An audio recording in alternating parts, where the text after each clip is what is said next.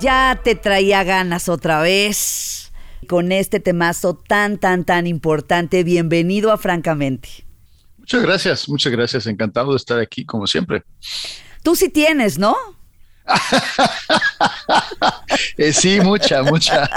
Yo también. En todos, los sentidos. Sí, porque afortunadamente de, de, manera literal, sí, todavía está aquí con nosotros en este plano. Tiene 87 años. Wow súper dinámica.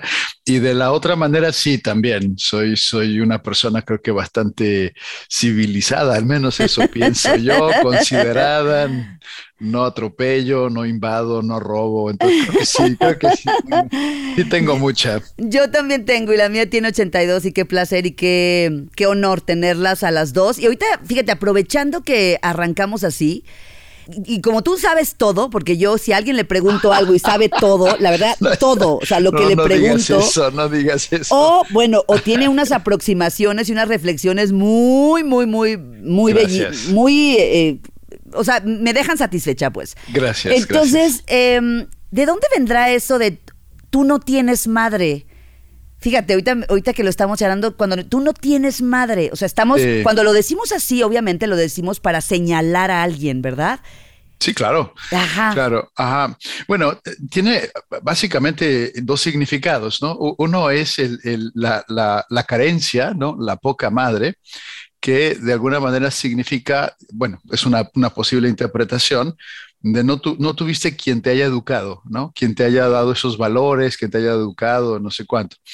Y de ahí nos vamos al otro, que es no tener madre, es como decir, no es posible que alguien te haya parido. Guau. ¿no? O sea, claro. sí, quién sabe de dónde vienes, ¿no? Quién sabe de dónde saliste. Desde ahí la mega super importancia de hablar de este tema, o sea, cómo nos afecta la relación con nuestra madre, cómo, cómo se genera todo este vínculo y qué tan importante es en el desarrollo de un individuo. Claro, es, es, es, es fundamental, no importa de dónde lo abordes, ¿no? Obviamente en la psicología somos, somos muy, muy fanáticos de, de recurrir a Freud para entender esta cosa de la madre. Siempre. la- siempre, ¿no? O sea, se- decía una maestra mía de la universidad y creo que de manera muy acertada, que en la psicología se puede estar con Freud o contra Freud, Ay, sí, pero no sin Freud. nunca. ¿no? O sea, no, se- no, no se puede, no se puede navegar la psicología sin Freud. Entonces, eh, desde el punto de vista psicoanalítico, la, la madre es el universo del niño, digamos, cuando el niño nace, ¿no? Es el niño aparentemente cree que la madre es una extensión de sí mismo para después entender que no, y eso es lo que llaman los psicoanalistas el famoso corte, que acaba por ser un golpe tremendo a la psique, ¿no? Es decir, una frustración enorme de decir, ¿cómo? No soy el centro del universo y, y no solamente no es mía, sino además la tengo que compartir con papá, ¿no? Ay, Y ay, ahí ay. viene esta introyección famosa de la figura paterna que nos, nos determina y es el origen finalmente, vamos a decirlo académicamente, funcionalmente de la neurosis, lo cual está muy bien porque la alternativa sería la psicosis, ¿no? Decir, o nos volvemos locos o nos volvemos neuróticos. Entonces, Claro. mejor, mejor neuróticos, ¿no? Vam- vam- podemos navegar un poquito mejor en la vida. Pero más allá del psicoanálisis, bueno, eh, en todas las culturas hay una, una veneración a la madre desde tiempos muy, muy antiguos, ancestrales, eh, porque aunque los, los dos son importantes, ¿no? Es decir, eh, y, y- y me, me- me rebota esto con la igualdad de género y todas estas cosas que dice, sí, pero la igualdad de género tiene que estar en una cuestión de, de igualdad de derechos sociales, ¿no? Sexuales, Claro. eh, eh, laborales, pero no en la naturaleza misma. Y la, y, la razón más simple de por qué no, no, no debemos ni podemos llegar a una igualdad de género total es precisamente porque la mujer es la única que tiene la posibilidad de parir, ¿no? Entonces engendramos juntos, pero al final del día, pues es ella la que carga al, al, al bebé, ¿no? Estos ocho, nueve meses para luego parir. Entonces, esa posibilidad de parir es única, ¿no? Es exclusiva, ¿no? No sé si envidiable. O sea, la- honestamente Mm. no sé si envidiable. Yo creo que Mm. para, para muchos podría pasar por sí ser envidiable. Y eso ya mm, denota y mm, origina, digamos que obliga a una relación especial. ¿No? Y por eso Freud hablaba de esta, esta conexión, digamos, esta, esta eh, interrelación que acaba por ser hasta confusa, si me permites la palabra, para el recién nacido, porque es todo lo que hay, ¿no? Es decir, primero desde dentro, y luego desde fuera, pero es todo lo que hay.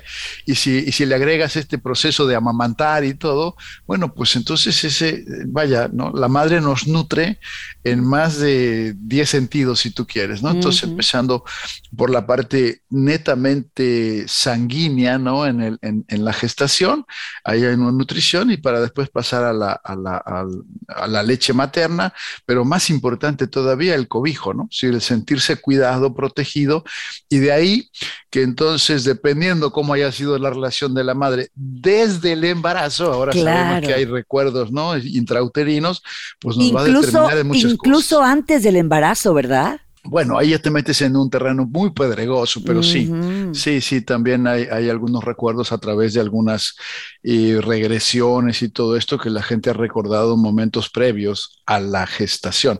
Pero más abundantes son las que las de recuerdos intrauterinos, ¿no? Cosas que el papá dijo, la mamá dijo, situaciones que pasaron y que, y que sucedieron cuando el bebé estaba eh, eh, en, el útero, ¿no? Entonces, es fascinante.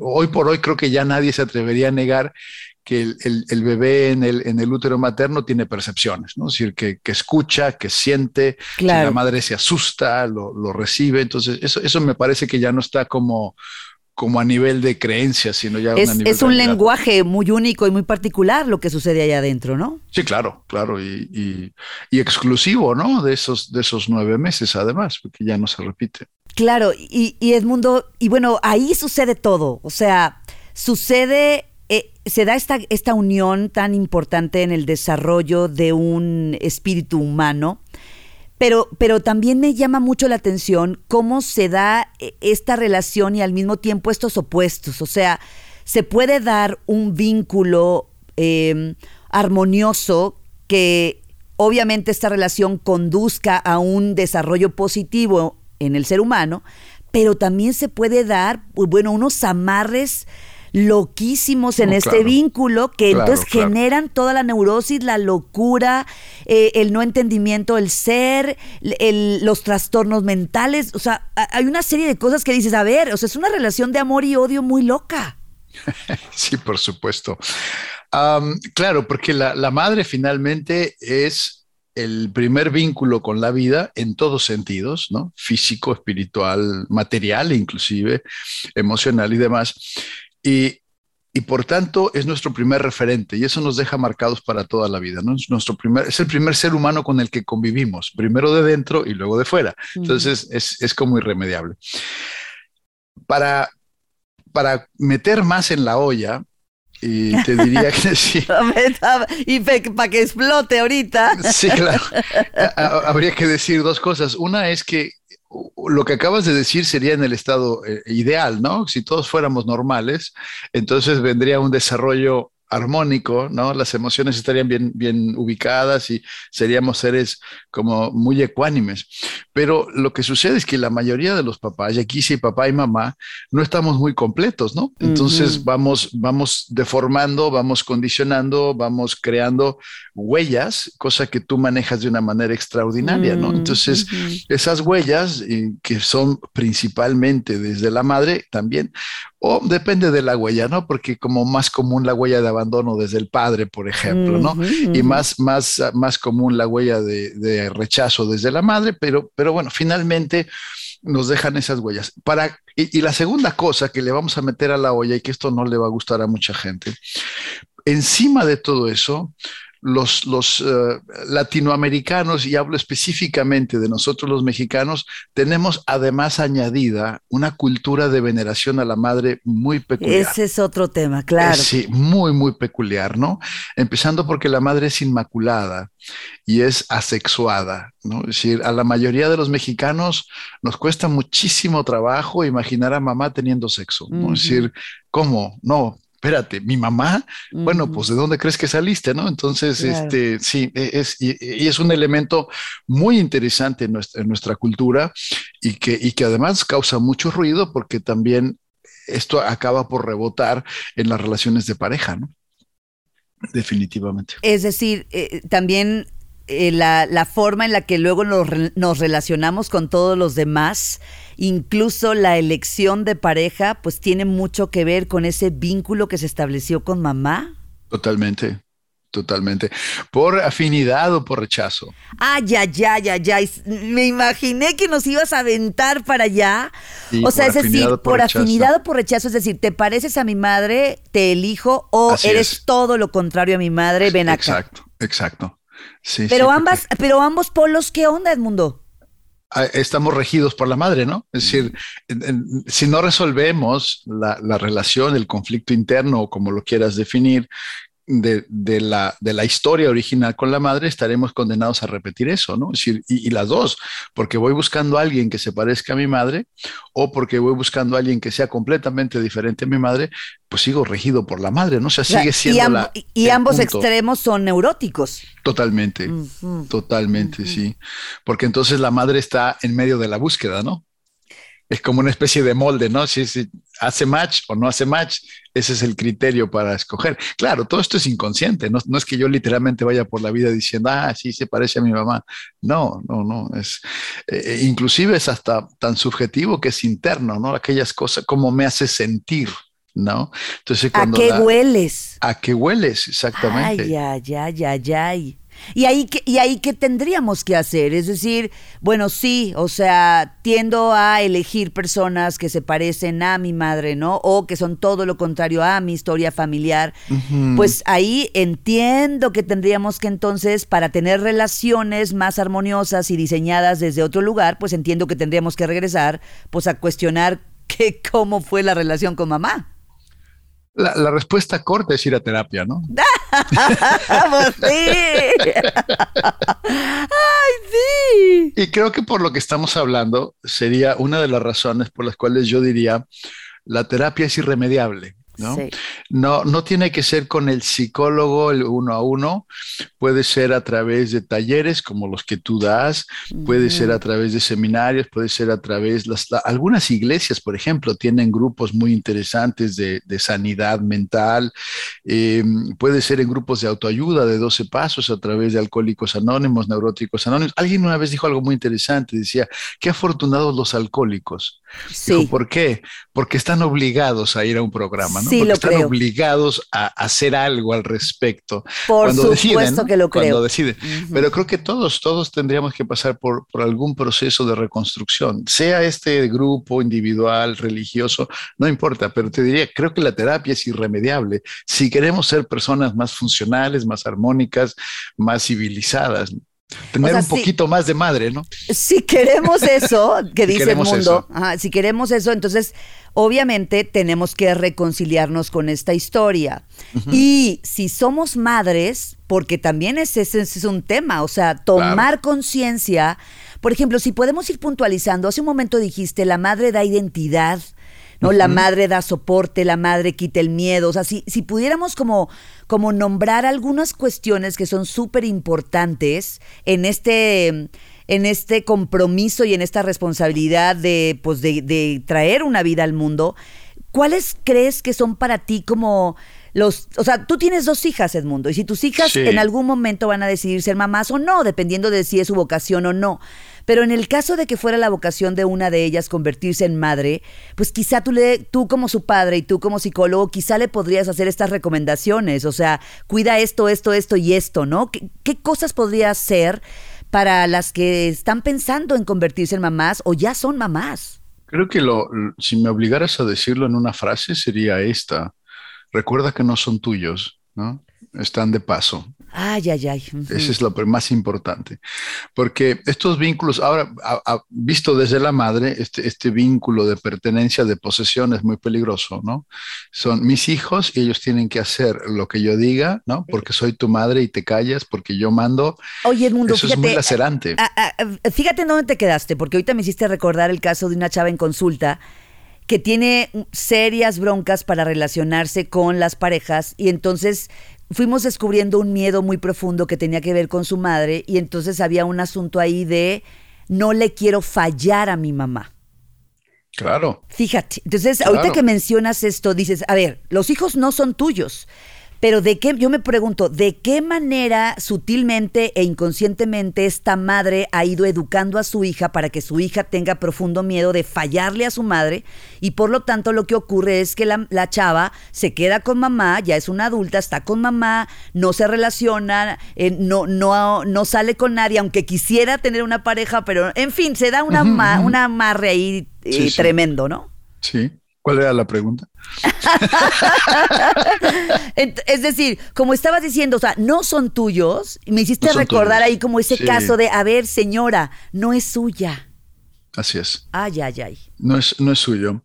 está de paso. Lo, segundo que diría es que tu responsabilidad como madre y también como padre es asegurar que tú generas ciudadanos funcionales. En todos los sentidos, desde, desde que sean autosostenibles, de que respeten, de que sean civilizados, que no roben, que no maten, etcétera, etcétera, etcétera. Pero esa es tu función. Tu función no es hacerlos felices. Ah, Ahí me parece que hay mucha confusión. ¿no? La gente a ver, por favor, explica esto, porque la mayoría de los padres, tanto papá y mamá, o sea, creemos que estamos aquí para hacerlos felices. Sí, empezaría por decir que eso es imposible. ¿No?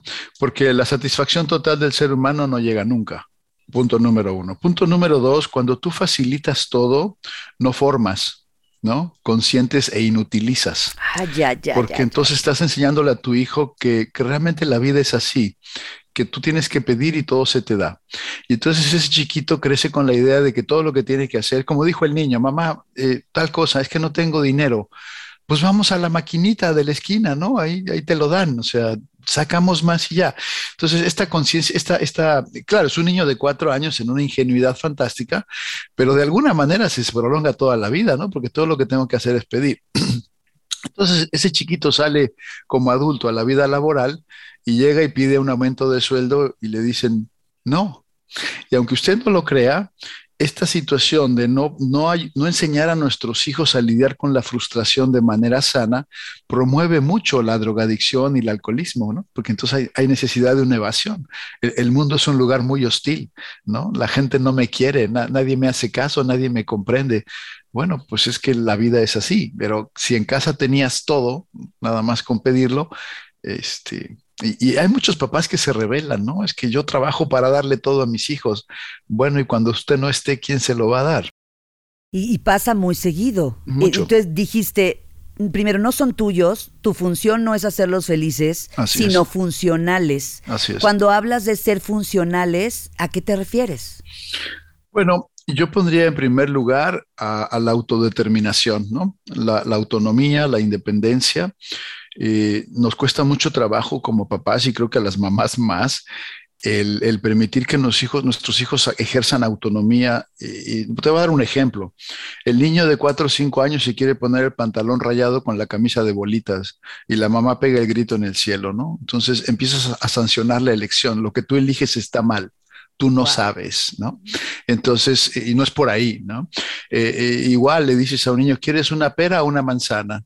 No, una pera no, cómete la manzana. E, entonces empiezas a nulificar su capacidad de elegir, o sea, e, y después te, después te, te asustas porque tu hijo no sabe qué, carrera elegir, ¿no? Es decir, pues sí, vaya, ¿no? O te molestas porque se casa con una mujer mandona. Ah, ya, pues, ya. ¿hasta pues, dónde nos puede llevar esa pues, relación? ¿Qué esperabas, no? Si, si tú tomaste todas las decisiones por ese chiquito, pues él obviamente va a necesitar a una mujer que tome todas las decisiones por él, porque no sabe. Entonces yo creo que podría eso en primer lugar, ¿no? la autonomía, la independencia y, y, en todos sentidos, ¿no? Es decir, el, el que tú seas capaz de sostenerse, de sostenerte a ti, y de hecho estoy muy impresionado porque hoy, hoy por hoy, este mes, mayo de 2022, es el primer mes que mi hija, la más pequeña, no me pide dinero para pagar la renta. ¿No? Entonces, sí, está en la universidad, o sea, yo la estoy apoyando, ¿no? No es que esté manteniendo a, alguien que, no, pero trabaja, estudia. Es un apoyo, claro. Es un apoyo y hasta el mes pasado le tenía, le, estaba ayudando con la renta. Este mes no me ha, no me ha hablado, no veo, ya estamos, no sé, ya pasaron, ya, ya estamos muy entrados en mayo, no, no es como el día primero, ¿no? Entonces, estoy suponiendo que este mes ya no va a necesitar el apoyo y me da muchísima satisfacción, me llena de alegría. Y creo que en ese sentido, más o menos, menos tenido buen éxito. La, la mayor, el día de su graduación, ella terminó en la, en la Universidad de San Francisco, el día de su graduación, así con su toga y todo esto, me recibió el diploma, se acercó y me dijo, oye papá, pues yo quería preguntarte cómo le vamos a hacer con el apoyo, porque yo sé que es hasta que terminara la escuela, ¿no? O sea, impresionante, impresionante, impresionante. Y tomamos, esto era como mayo, ¿no? Entonces tomamos el acuerdo que íbamos a hacer un gradiente desde, desde mayo hasta diciembre, ¿no? O sea, íbamos a ir quitándole pedazos a la ayuda hasta que en diciembre desapareciera. Sí, y desde entonces ella, yo creo que le pago su teléfono celular o cosas así, pero desde entonces ya no, no, no me necesita para, para, para, sostenerse. Ese es el trabajo que tenemos como padres y bueno, estamos refiriéndonos hoy precisamente a la madre, o sea, saber que no son tuyos, saber que no estás aquí para hacerlos felices, hacerlos funcionales y mencionas pues por lo menos que sean autodeterminados, que sean independientes, que sean autónomos, que sean responsables. Y me hiciste pensar también el caso, estas madres que, a ver, para que tú nos ayudes a entender pues desde dónde estamos operando, porque una chava, la recuerdo también, eh, decía que todo giraba alrededor de su hijo, o sea, todo, todo, todo, y lo que ella tenía era un miedo profundo a la muerte, y especialmente, obviamente, a la muerte de su hijo. Entonces, de, de mm. pronto ella decía, híjole, es que nada más de pensar que a mi hijo le puede pasar algo, y entonces, ¿qué tanto se da esto de la madre recibe del hijo un no sé qué, ¿no? Eh, ¿Qué le está dando ese hijo a la madre que entonces la madre se vuelca en el hijo? Y, en, una, en una relación muy neurótica, pues obviamente ni lo deja crecer, pero al mismo tiempo, pues dónde, o sea, ella está tomando al hijo como una fuente de qué, o sea, se me hace un poco también como peligrosa esa historia.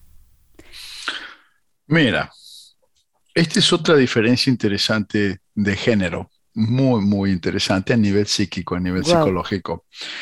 Yo antes de estudiar psicología estudié dos años en la Facultad de Medicina y en la Facultad de Medicina estuve en un programa diferente, en un programa modular. Te estoy diciendo que esto es antes de yo haber tomado una clase de psicología en la Facultad de Medicina. Llegó una psiquiatra a darnos una clase de psiquiatría, de psicología, del desarrollo y demás y dijo algo que me impactó muchísimo en aquel entonces. Te estoy hablando de hace 40 años. Wow. Y dijo, y es mujer, ¿eh? porque es importante saber que ella es mujer. Y ella decía, una de las cosas que sucede en la psicología de la mujer es que muchas veces no está tan interesada en convertirse en Albert Einstein, porque ella puede parir un Albert Einstein. Ay, ay, ay, ay, ay, ay, ay. A ver, a ver, a ver, a ver, me está explotando la cabeza. Sí. Es un tema como de me voy a realizar a través de ti. Es, así es. Así es, porque yo te parí, entonces eres un órgano mío, digamos, y eres una extensión mía literal, ¿no? El, bebé sale de la madre, como sacarte el riñón. Entonces, si el riñón triunfa en la vida, pues estoy triunfando yo, ¿no? Es decir, si el hígado se vuelve premio Nobel de la Paz, pues es mi hígado, ¿no? Entonces, de alguna manera yo soy premio Nobel de la Paz. Es algo muy complejo y muy, muy, muy, eh, muy inconsciente, ¿no? O sea, estamos, estamos, eh, me acordé de un chiste que no puedo contar, ¿no? Pero, pero sí, o sea, las premisas son complejísimas. Estamos nada más dando la conclusión. Entonces, sí, claro. y de la misma manera, o sea, y de la misma manera, si mi hijo es un fracasado, o sea, del, otro lado opuesto. Por supuesto, yo me quiero, claro, y, ahí se generan las codependencias donde el hijo está metido en las drogas o en el alcohol y ahí yo voy arrastrándome, ¿no? Para quererlo salvar, porque claro, mi salvación está de por medio. a ver, a ver, a ver, el mundo, eso está súper fuerte. O sea, es un tanto, o sea, es un tanto no lo hago por ti, lo hago por mí. Así es. Y entonces, ¿dónde está este vínculo romántico de la maternidad? O sea, la madre no te fue a salvar porque tú, guau, te fue a salvar por ella misma. Sí, claro. En, mucho así es. Se acabó el, programa. Espérate, espérate, no sigas. Es que estamos poniendo unas cosas que, a ver, porque no es así, no lo creemos así. No, lo creemos así. O sea, una madre puede ir a rescatar a su hijo porque lo que se espera de una madre es que salve a su hijo o que llore porque a su hijo le pasó algo, que, que termine, ¿no? O sea, es mi hijo. A ver, de en algunos contextos podríamos estar llorando y berreando por un tema nuestro. Mi, maestro decía, si, si tú verdaderamente quieres salvar a tus hijos, sálvalos de ti. si de verdad los quieres salvar, sálvalos de ti. Deja de meterte en lo que no te importa. Cuando tú logras emanciparte de la codependencia, ah, entiendes parte de esto que estamos hablando ahorita, que no es por él, ¿no? Que es por ti. Y tiene que ver con lo que acabamos de hablar, porque al final de cuentas es la autonomía y la independencia. Tú tienes la libertad de hacer con tu vida lo que tú quieras. Y si tú eliges echarla por la borda, adelante. Yo a mis no, pero tú dile eso a una madre y olvídalo. No, no, no, ¿de qué me hablas? las venas. Yo le dije, yo le dije a mis hijas desde muy temprana edad, el día que ustedes las levante la policía porque están conduciendo en estado de ebriedad, no se molesten en llamarme, mm. no voy a ir. Háblenle a quien quiera, pero a mí no me hablen, porque el día que las levanten por algo que ustedes hicieron, yo no voy a intervenir y voy a dejar que la ley siga su curso y lo que tenga que pasar. Hay madres que siguen llevando a sus hijos a los 19 años a clases eh, particulares, al gimnasio, les dan aventón, los recogen, les preguntan, cuando llegues, me avisas, tienes 19 años, ¿qué, ¿qué pasa gente ahí? que lo hace a los 35. Sí, hace, hace como un par de semanas estaba con una paciente en, en San Diego y, y, me decía, es que esto y el otro, y, entonces mi hijo, y fui y yo, y, y, yo ya sabía la respuesta de la pregunta, y le dije, recuérdame la edad que tiene tu hijo, 13, 14, 15. No, 35. Ah, ok, es que lo que me platicas quedaría muy bien si tu hijo tuviera 13, 14, 15 años, ¿no? A ver, Edmundo, y ahí, por ejemplo, la lectura que le daríamos la mayoría, ¿no? En un imaginario colectivo que está condicionado de tal forma o que cree que las cosas son de tal manera, pues diríamos, híjole, eh, pinche vato huevón, ¿no? Se me ocurre decir, ¿no? Irresponsable. que no íbamos a decir malas palabras el día de hoy, pero bueno. Es que ya, o sea, claro. pues es que, pues es que tengo que decirlo, o sea, Está bien. vamos a atacar al susodicho. O sea, vamos a señalar al hijo de papi, al huevoncillo, al irresponsable, pero nadie dice, yo no he escuchado que alguien diga, qué mamá tan solapadora, tan consecuente, ¿cómo es? Conse, uh, consentidora. Consentidora, o, en fin. Yo no escucho que señalemos mucho a mamá. Los psicólogos sí lo hacemos. Ah, no, bueno. Por eso, o sea, tiene que haber alguien que ponga orden y son ustedes. Eh, me, recordaste un chiste de cuando estaba yo en la, en la universidad que decía, la definición de psicólogo es un cuate que va al Crazy Horse de París a ver al público, ¿no? Entonces, eh, eh, hay algo de cierto en eso, ¿no? Eh, a mi maestro de, la carrera le pareció muy mal chiste, pero creo que sí, sí define bien esta cuestión de en lo que estamos interesados. Claro, nosotros los psicólogos cuando vemos una situación así de un, de un chico de, que se droga y que no trabaja, que tiene 35 años, volteamos a ver a la madre, ¿no? Sí, por supuesto por supuesto, decir, hmm, aquí hay una madre interesante, diríamos en, en psicoanálisis. Pero, en el, pero la sociedad no la puede señalar a ella. No, no, ni quiere, porque también es la, la, otra de las broncas que tenemos con la imagen de la madre, que además es inmaculada, es general, ¿no? La madre es la madre de todos. Inclusive a nivel religioso tenemos esa imagen, ¿no? Es decir, la, la, la Virgen, la Madre María, es la madre de todos. Edmundo, ¿podríamos estar diciendo lo hace por amor? Sí, desde cómo entiende el amor. Ese es, parte del ah, problema, ¿no? La mayoría de las personas, sobre todo las que están involucradas en cuestiones de adicción y alcoholismo, creen que la codependencia es amor. ¿no? Entonces, e, es parte, de, por eso te decía, cuando te emancipas de la codependencia, te das cuenta de lo que estás haciendo y muy probablemente lo dejes de hacer. Pero mientras no logres entender que lo que estás viviendo es codependencia y no amor, entonces pues seguirás haciéndolo precisamente en nombre del amor. Digamos que no lo haces por amor, sino que lo haces en nombre del amor. Es como ir a la guerra santa a matar en nombre de Dios, ¿no? O sea, yo, creo que Dios realmente no mandó a, nadie a matar, pero el que está en la guerra con la espada en la mano está convencido que está matando en el nombre de Dios, como las cruzadas, ¿no? Entonces, sí es en nombre del amor que le damos en la torre a nuestros hijos. Yo creo que este programa, pues, no, no está siendo un programa muy agradable en el Día de la Madre, ¿verdad? Porque Usted perdone. Porque, ¿Por qué? Porque, bueno, estamos acostumbrados a, eh, pues, a, honrar a la madre de, esta historia cultural en donde, bueno, pues a comer todo mundo, las flores, tal, tal, tal, tal. Pero bueno, se dan estas relaciones de amor y odio y al final, pues van afectando el desarrollo individual, ¿no? De una persona.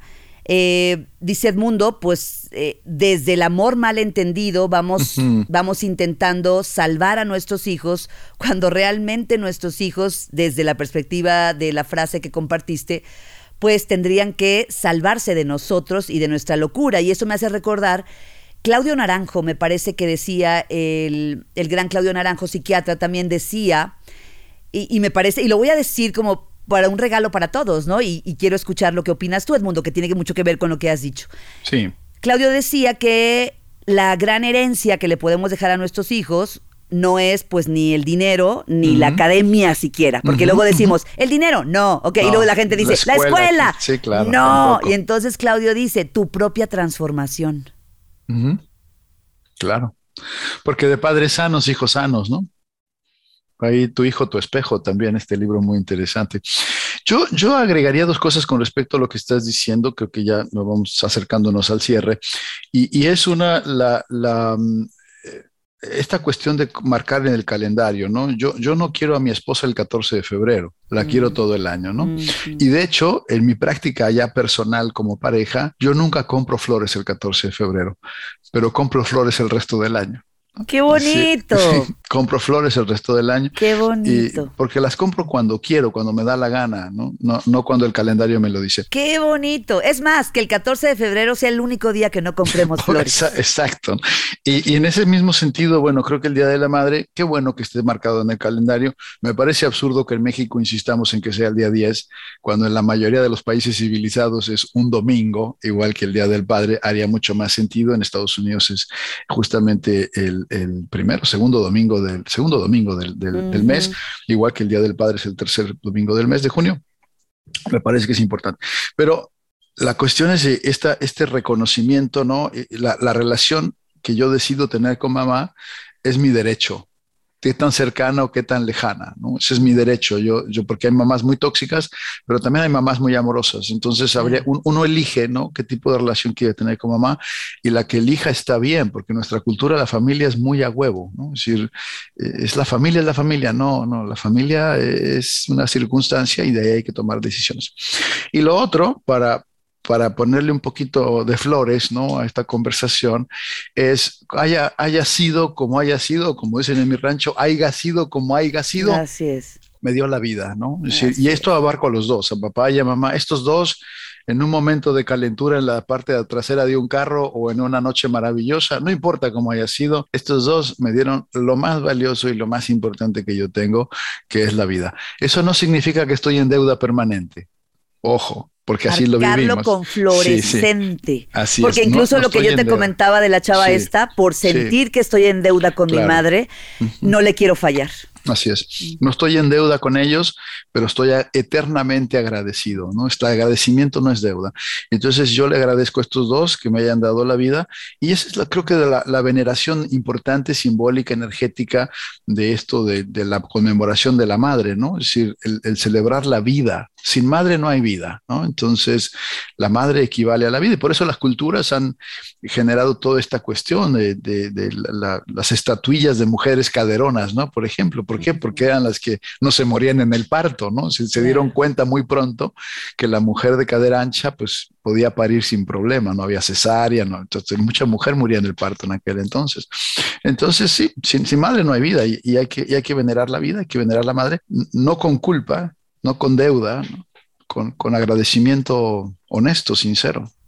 Qué belleza. Con eso vamos a cerrar, dice Edmundo, como haya sido como haya sido, porque es así. ¿no? Así es. Todos uh -huh. tenemos una historia muy particular con nuestros padres y especialmente con nuestra madre.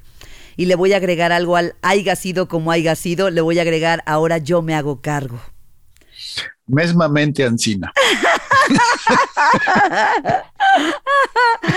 Mundo, gracias. Creo que con esto último, con ese haya sido como haya sido, ahora yo me hago cargo, Ancina es, dice el mundo. mesmamente, sí. O sea, yo creo que con esto, híjole, estamos poniendo una pieza en la mesa que puede ser bien interesante para que todos reflexionemos eso, que fue como fue, pero que ahora tú te puedes hacer cargo, porque obviamente no puedo señalar a mi madre que por su excesiva eh, excesivo cuidado, ¿no? O esta sobreprotección me hizo un inútil a mí. O sea, si yo señalo a mamá de eso, pues se va a convertir en una eh, loca bola de nieve ahí y yo nunca voy a salir de la, de la historia de terror, ¿verdad? Entonces, todo dar, tener a quien echarle la culpa. pues claro, ahí está, ¿verdad? Entonces, haya sido como haya sido, dice Edmundo Edmundo. Gracias por haber puesto esta reflexión tan bonita.